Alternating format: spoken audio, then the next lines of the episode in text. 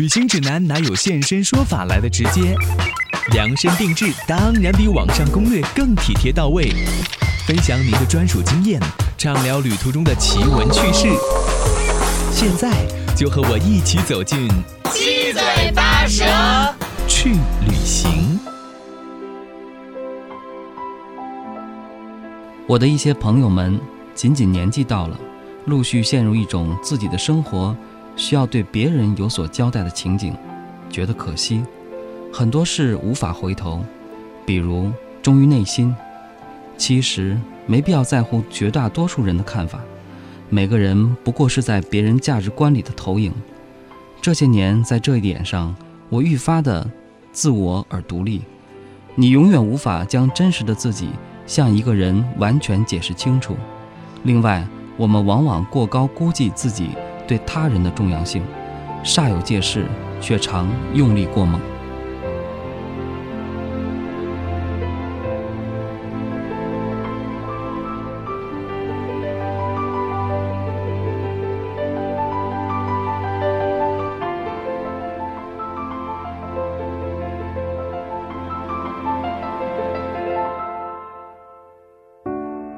各位来自全球的听友还有网友，你好吗？我是王子聪，欢迎你收听今天的七嘴八舌去旅行节目。旅行让我们换到了另外的一个环境当中去看、去学习自己所不熟悉的那些东西。我们像孩子一样把自己打开，去接受新鲜的事物。有的时候，我们还真的是需要像孩子一样去学习怎么样充满好奇的去看这个世界。那么，在今天节目当中，就要为大家邀请来一对父子大米，还有大米的爸爸董小凯老。是董爸爸和大家分享他们去旅行的故事，还有他们对于旅行的看法。欢迎大米还有董爸爸来到我们的节目当中，你们好，好，大家好，大家好，我是大米。大米给大家先介绍一下自己啊，几年级了，在哪里读书，可以吗？呃，我是石家小学分校四年级三班的董静泽。对我来说，最重要的职务就是爸爸啊，我是。史家小学分校四年级三班董静泽的爸爸，听说你们俩还一起合著了一本书，对吧？这本书的名字叫做《父亲是孩子的未来》，我是父亲的是孩子的未来的作者。OK，啊，我也是父亲是孩子的未来的作者，所以是我们父子两个共同完成的一本书。我想问一下大米爸爸，你给大米取这个名字其实也很特别。他刚出生的时候小小的，像大米一样，你看他一天天的长大，对吧？那个心情是很特别的。我想问一下，看大米从刚刚出生，然后到现在已经十岁了，是一个什么样的心情？这个过程，很多家长都会想到，呃，慢慢的一个最深的感受是有点舍不得。嗯，呃，其实我最开始也是很舍不得。就是很希望他回到小时候那个样子，但是其实，呃，我现在感觉很幸福，因为看到一个孩子的成长，包括这个名字，最早的时候，可能我们还是一个细胞，慢慢变成一个胚胎的时候，像大米一样。我所以，我感觉人是很奇怪、神圣的，能够从一粒大米那样长成人，长成胳膊，长成腿，然后有自己大脑的发育，慢慢的孩子长大了会有自己的想法。呃，我感觉这一切的发生都是那么的奇妙，所以对我来说，作为一个父亲是一件。非常幸福的事情。其实，在一个名字里面，两个字就融入了很多父母、家长对于孩子满满的爱、关心和对孩子的一些期待。哈，两位作者今天到我们的节目当中，但是读了另外一本书里面的一段话。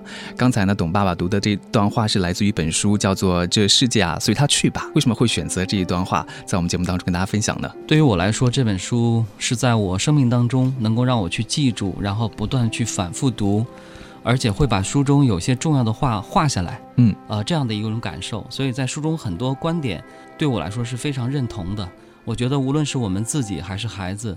读书的过程就是一个悦己的过程。我们之所以喜欢这本书，是因为在书中发现了自己，发现了自己内心深处真正想说但是没有说出来的话。嗯，所以这本书对我们的感触是非常深的。我觉得你自己那么喜欢看书这样的习惯，同样也影响到大米。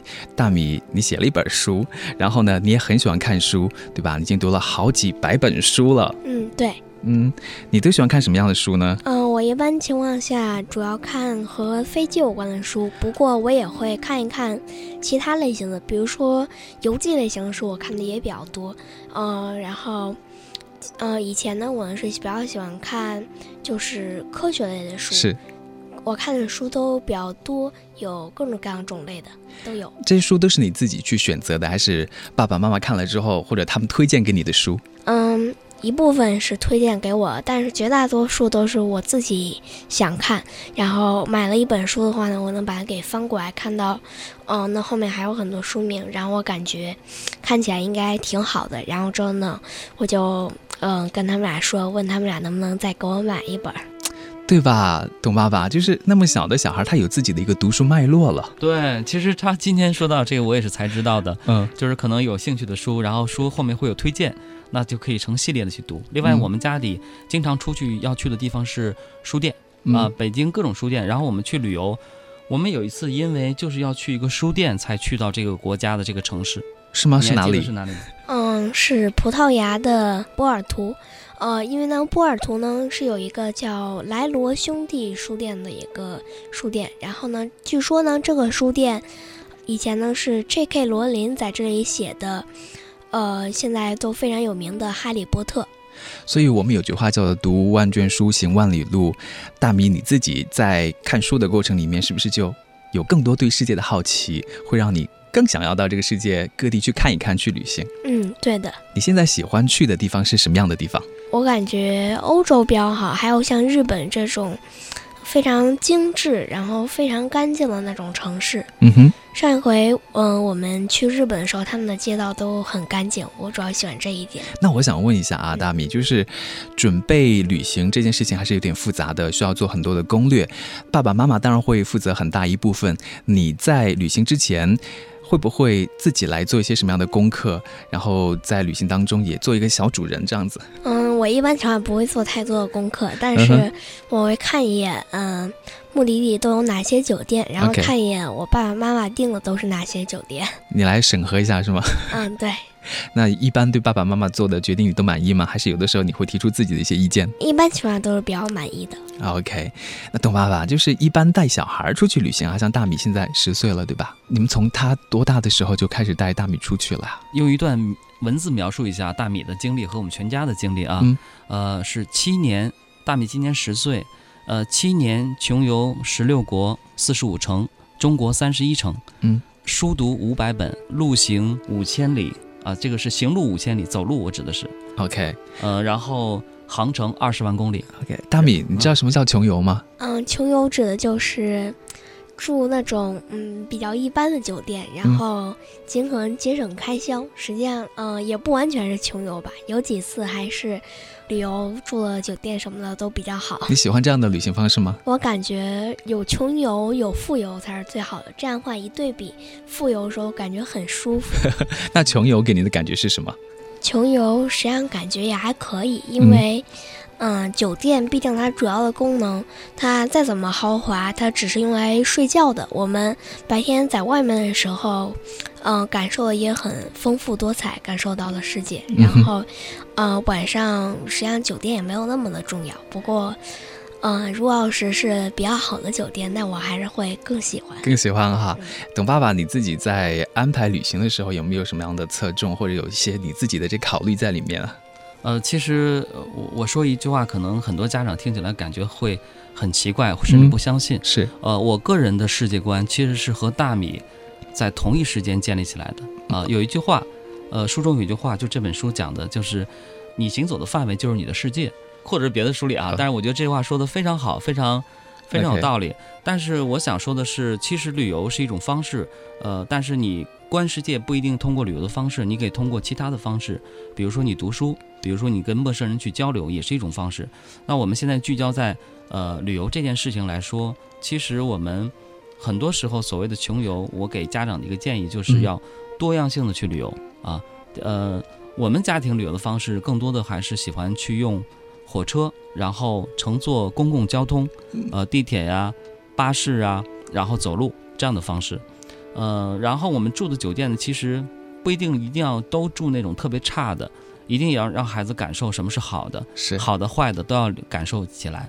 然后我们除了要感受大城市的繁华以外，我们还要去感受普通的国家，呃，甚至是落后经济的国家，呃，人们的淳朴啊。比如说，其实我们这次旅行完全是因为看了这本书，然后书中讲了斯里兰卡。讲了斯里兰卡两个最重要的特点，一个就是呃人们的微笑，是因为兰卡的微笑把我们吸引过去了。我们其实这次去兰卡旅行，完全是因为看了这个书，才引发了这次旅程。嗯所以兰卡人那种微笑，其实给我们家庭都留下了很深的印象。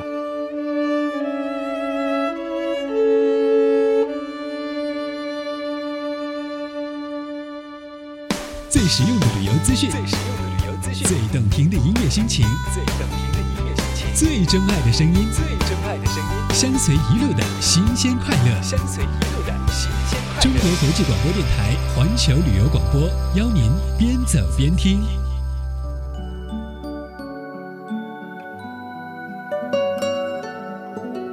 呃，书里面就是那个地方当地人的那种质朴有很吸引你，但是你们自己就是决定要去斯里兰卡之后，行程的安排就没有按照书里面的攻略来走，都是按照你们自己的想法来走的，是不是？对，是的。大米，就是我看到董爸爸分享的一些照片啊，就有很多很多，你跟当地人拍照，有跟机长拍照，有跟当地的小朋友拍照，还跟警察等等拍照。你是很喜欢跟当地人拍照，跟他们一起互动交流玩吗？哦，我还是比较喜欢互动，但是我一般情况我们互动方式是通过交流。虽然说我英语不是特别好，但是沟通的话也还是可以的。然后。一般情况呢，都是我爸爸要求拍照，很少有是 我主动要求拍照。嗯哼，一般来讲，很多小孩我觉得在外面啊、都有点怕生或者不敢开口啊，呃，不敢跟陌生人接触。大米就特别的勇敢，这个是你专门有培养过他这样的品质吗？他小的时候会也会胆小吗？还是向来就是这样子的？呃，其实大米在呃两三岁的时候，他会家里来了一些人，声音突然变大，他都会哭。他从小的时候，呃是非常胆小的，而且怕生人。啊、三岁以后，我们其实搬到了那个鼓楼东大街，所以开始热闹起来了。然后从那会儿开始，我们就开始了旅程。那其实，在旅程过程当中，我建议家长还是要特别安排一些环节，呃，去让孩子和当地的人沟通。呃，我们家庭认为旅程最重要的意义和目的，并不是去看风景。其实我们每次看的风景，不过是在验证攻略里说的是对还是错。嗯其实并不是我们自己的发现。那我们其实会拿出三分之一的时间去验证别人说的是不是对是错，好或者不好，呃，去感受当地最有名的一些景点呐、包括一些风土人情，更拿出三分之二的时间，我们是在探索和发现，去走到陌生的人群当中，陌生的街道。呃，我们也不想去发现什么伟大的定律，我们只想发现一些当地人不同的细微之处。嗯啊，所以这一点来说，我觉得特别重要。所以在兰卡的时候，我们会有意安排孩子在过程当中与人交流。对于我们来说，旅程的重要的意义是和人的交流，所以叫读万卷书，行万里路。最重要的是是交万千朋友。所以像在兰卡，我们会安排大米，有一次是捡了很多鸡蛋花，对吧？啊，然后安排你做什么了？嗯，那天呢，我爸爸呢，那个到酒店的顶层，酒店的顶层是一个，嗯，就是饮料吧还嗯是酒吧，我不太记得了。然后我爸爸呢说呢，让我呢主动呢去跟他们搭讪一下，然后呢，呃，问他们是哪个国家的人，然后送他们一嗯、朵鸡蛋花。一开始的时候呢，我呢过去，然后。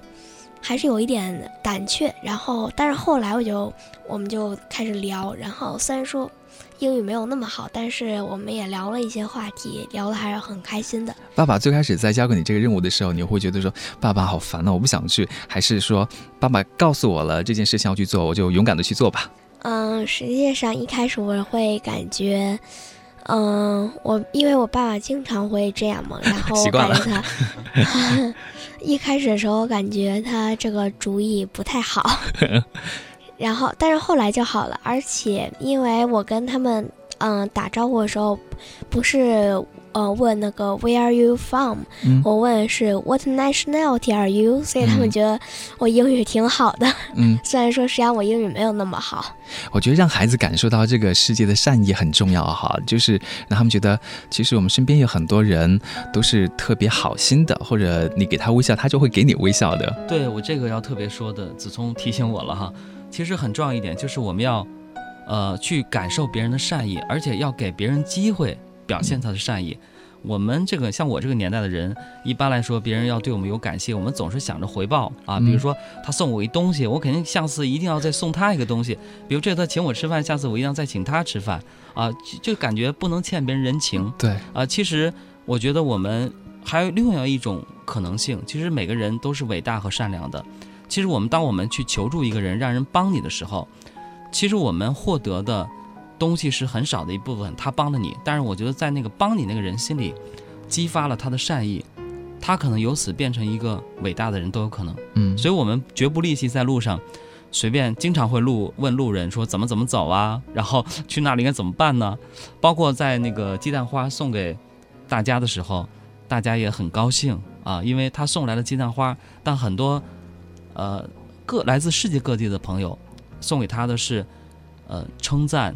微笑，让他获得的是满满的自信，而且这样的自信、这样的快乐是会传递的，就是通过别人给了大米，大米你也会给别人，对不对？嗯，对的。那大米，就是我想问你啊，现在你在出去的时候都很开心、很快乐了。那爸爸刚才说你在小的时候出去会很胆怯的，你自己有没有发现自己慢慢的变得更开心？这个过程，自己小的时候会有一点那种紧张啊，或者有一点不安啊等等吗？嗯，一开始的时候，实际上我出去旅游还好，都没有什么紧张或者不安。但是我们呢，就主要是去游览一些景点，然后和当地人的交流没有嗯那么多。但是现在我们主要是和当地人交流。嗯。然后不过呢，我们呃第一回去的好像是去去旅游，好像是去的吉隆坡还有新加坡。是。嗯，然后呢，我们在不过呃那个时候呢，虽然我还没有。呃，那么开放，但是我还是结识了一个，嗯，就是华人朋友，而且，嗯我，发现特别有缘分，因为我们住的特别近。嗯哼，后来你们有保持联系吗？嗯，后来有保持联系。啊，所以你在旅行当中其实结下了很多的友谊哈。对，而且我们有时候还会去他们家做客。啊，你都有哪些国家的朋友？大多数朋友的话呢，嗯，因为他们都是外国人，所以说我没法。保持联系，嗯，就是联系的话呢，可能就比较困难。但是，嗯，不过呢，我们还是呃有的呢，还是会去联系一下。然后呢，OK，我们认识嗯到一个朋友呢，是我们去参加一个嗯酒窖他们的一个酒会，然后呢参有一个人过来参加，然后呢我们跟他们聊了聊，呃，然后那个人呢是。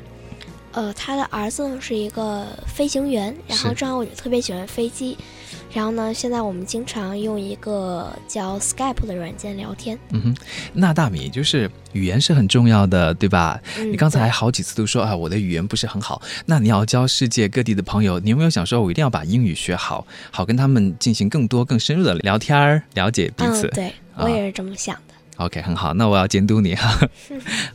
那个上次我记得在跟董爸爸一起聊天的时候，其实你跟我讲了一些东西，我觉得还挺感人的。包括你说到了一部影片，我们当有一个孩子的时候，我觉得可能会变得更不一样，或者更有爱心一些，也会让我们再把自己的童年再过一次哈。呃，你之所以那么用心的去带大米到处世界各地去旅行，你有一个想法哈？对，其实也是这几年，因为在。他上小学一年级的时候，我们就开始写一本书嘛，就是《父亲是孩子的未来》。嗯，在这四年一边写书一边回顾他的成长历程，我其实也是在回顾自己的童年的发展啊，童年的成长，其实勾起很多回忆了。所以这个过程，我觉得就是慢慢的有了很多的感悟啊。其实，呃，未来可能在书的封面上会看到四句话，这也是我我感觉是我四年总结下来的最重要的四句话啊。可能一下很难理解，但是我还是想在这里跟听众们说一下哈。呃，叫做什么呢？呃，父亲是孩子的未来，母亲是孩子的现在，孩子是父母的镜子，父母是孩子的影子，爱如影随形。其实这四句话很简单，但是说它的对我来说，它的内涵是相当的、相当的丰富了啊。比如说这个，呃，刚才就是您刚才那个问题哈，我在想。我为什么这么有这么大的积极性带他去旅游呢？后来我发现其实有很多原因。第一个就是我们都喜欢旅游，是。我想旅游对于普通的人，任何一个人来说，他的人生无论他是什么样的一个阶层的人，他的人生目标总有一项是旅游。是。对于很多人来说，可能旅游是他一辈子的梦想，但是他们没有去实施。所以我当我人们经常会有一种造句，叫做“当怎么怎么样的时候，我就怎么怎么样”。所以很多孩子可能是想，当我有足够的钱的时候，我要带父母去旅游；或者有的人会想，当我有足够时间的时候，我要带父母去旅游；当我把这今年这个事情办好了之后，我要带父母去旅游。但往往当这个大家一切条件都具备的时候，或许你已经没有这个机会带父母去旅游了。那对于我个人来说，这是我人生最大的遗憾。啊，其实我一个很重要的一个梦想就是带着父母去旅游，但是由于各种原因，其实在呃他们离开了我们之前，我还没有做完这件事情。啊，所以回到我自己这儿，我想这也可能有一个原因吧。所以我在想，呃，其实带孩子旅游有一点，我我的对我来说最重要的原因是，呃。孩子未来的发展，可能是非常好的，也可能是很平平的，也可能是很差的。就是所谓的我说的普通的观点哈，就是说，可能我的孩子长大之后，他需要每天朝九晚五，他需要每天可能甚至可能是朝五晚九，会工作很辛苦，但他可能也他也是平常人呢，他会有一个梦想，比如他的梦想可能就会有带着父母去旅行，但那会儿他已经很难实现了呀。那我们今天就已经完成了。而且我们有个约定，我们会，我们告诉大米说，这个钱是借给你的，当你长大之后要还给我。但如果说你要长大还不了我这个钱的时候，我们还有一个约定，那你要陪伴我们。是啊，这是想到另外一个问题。那还有一种可能性，大米以后他的梦想是当这个航空公司的 CEO，嗯，然后做总统，竞选总统。假如说他真的这个最高端的梦想他实现了，他还是可能存在一个问题，他不可能带我们去旅游，因为他太忙了。所以，如果这样真的存在了，当我们不在这个世界上的时候，有一天他会或许会非常的悲伤，他会觉得因为我太忙了，没有带父母去旅游，没关系，在他十岁的时候，我们已经完成了一大半了，这个 目的地已经完成了。所以无论如何，我想对于这点，对于大米来说，他长大之后，他绝对不会像他爸爸一样有什么人生遗憾了。以后长大了，大米会带爸爸妈妈去旅行吗？嗯，只要我有时间，那就去。OK，我想问董爸爸一个问题啊，现在如果让你自己闭上眼睛，就是回想一下，在你们那么多次旅行的经历当中，有没有哪一些画面或者哪些时刻，你们三个人，因为今天妈妈也来了啊，就是让你想起来的时候，你觉得好幸福、好温暖。其实，呃，所有的旅行最终一个汇成一个综合的感觉都是非常美好的，但其实往往你想到的时候是什么呢？是。旅程当中让你记忆深刻的是什么？是矛盾，是。是争吵，嗯，是意见的分歧，或者突然间经历了一次险情，嗯，可能这个在我们来说记忆是非常深刻的，嗯，但是最终这些东西在我这里汇成了一个东西，这些都是一个美好的东西，所以其实也特别想跟大米讲的是，呃，包括呃，对于我们自己来说，呃，其实生活当中的任何的所谓现在的感受和美好也好，不美好也好。呃，危险也好，还是摔跤也好，都是美好的记忆。嗯，所以你们其实，在旅行的过程当中，三个人有大米，有你，还有孩子的妈妈，你们三个人有的时候也会有些矛盾的，是不是？大米，你来说一说，有什么矛盾？嗯，就是呢有一次我们在嗯西班牙旅游，然后那天呢，我们晚上呢，呃，准备去吃饭，然后当时特别饿，然后。嗯，我然后呢，我们就出去找找餐厅，然后呢，一开始呢就找着一家，但是呢，我爸爸说，他感觉到那家嗯看起来没有那么好，然后他打算再继续去找，然后呢找着找着，我们找了很长时间，然后都没有找到一家餐厅，因为那天是嗯星期六还是星期日，我不是很记得了。OK，嗯，总之是周末。嗯，他们那边呢，周末都商店基本上都不开门，然后餐厅也一样，嗯，只有少数的那么几家餐厅是开门的，呃，所以呢，我们找了很长时间，然后也没有找着，然后半路还下起了雨，嗯，然后，呃，我和爸爸呢就有一点分歧，就是对于这件事情，我感觉他太浪费时间了。不过后来呢，呃，我们呢到那个。最初的那个餐厅去，然后吃了一顿饭，然后完美的化解了这个矛盾。OK，所以最后矛盾其实都要化解的哈。对，因为当时我们都很饿了，然后吃完饭之后，感觉全世界最好吃的餐厅就是这里了。这样的情况在路上多不多啊？应该是比较多的。嗯，哎，那从这样的经历当中，你会学到什么吗？呃，我感觉呢，最好啊，就是需要有一定的对当地要有一定的了解。如果只是周六周日，他们很多餐厅做不开的话，那找到一家就是一家了，就不要，嗯，就不能那么追求完美了。董爸爸，你们一般会商量着来解决旅行当中的矛盾，是不是？对，像这些都是通过旅行得到的一个经验哈。我觉得你说的经验也非常好。如果是周末的话，应该找到一家就要就是它了。后来我们就在那家餐厅感觉到一个名言嘛，所谓名言。就是当你出发了，走了很久之后，你会发现，其实幸福就在你出发的地方等着你。其实我们周日的感受就是说，你找到一家餐厅，那就是最好的，赶快进去吧。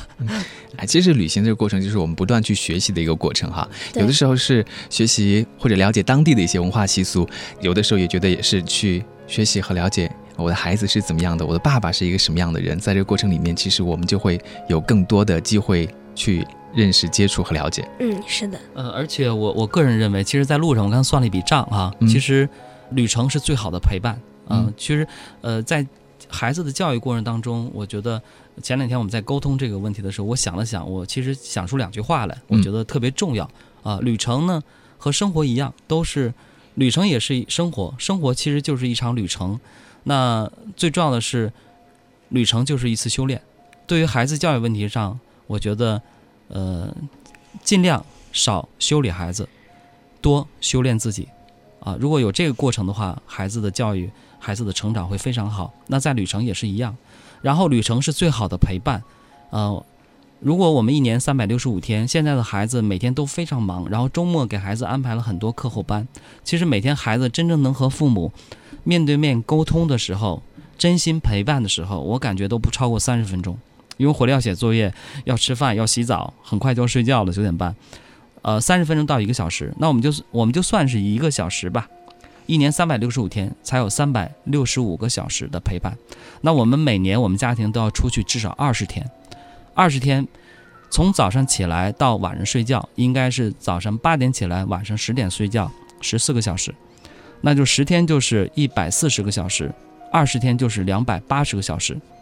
所以，我们一年的旅程，其实换得的是普通的一年的陪伴，所以有多珍贵吧？所以我觉得带着孩子去旅行，带着书单去旅行，有多么重要。而在旅程过程当中，会聚集所有的这个生活的矛盾，它就是一个浓缩的人生，所有的矛盾的分歧呀，包括意见的不统一呀，包括我们的价值观的不同啊，包括我们的人生观、世界观的不同啊，都会产生激烈的碰撞。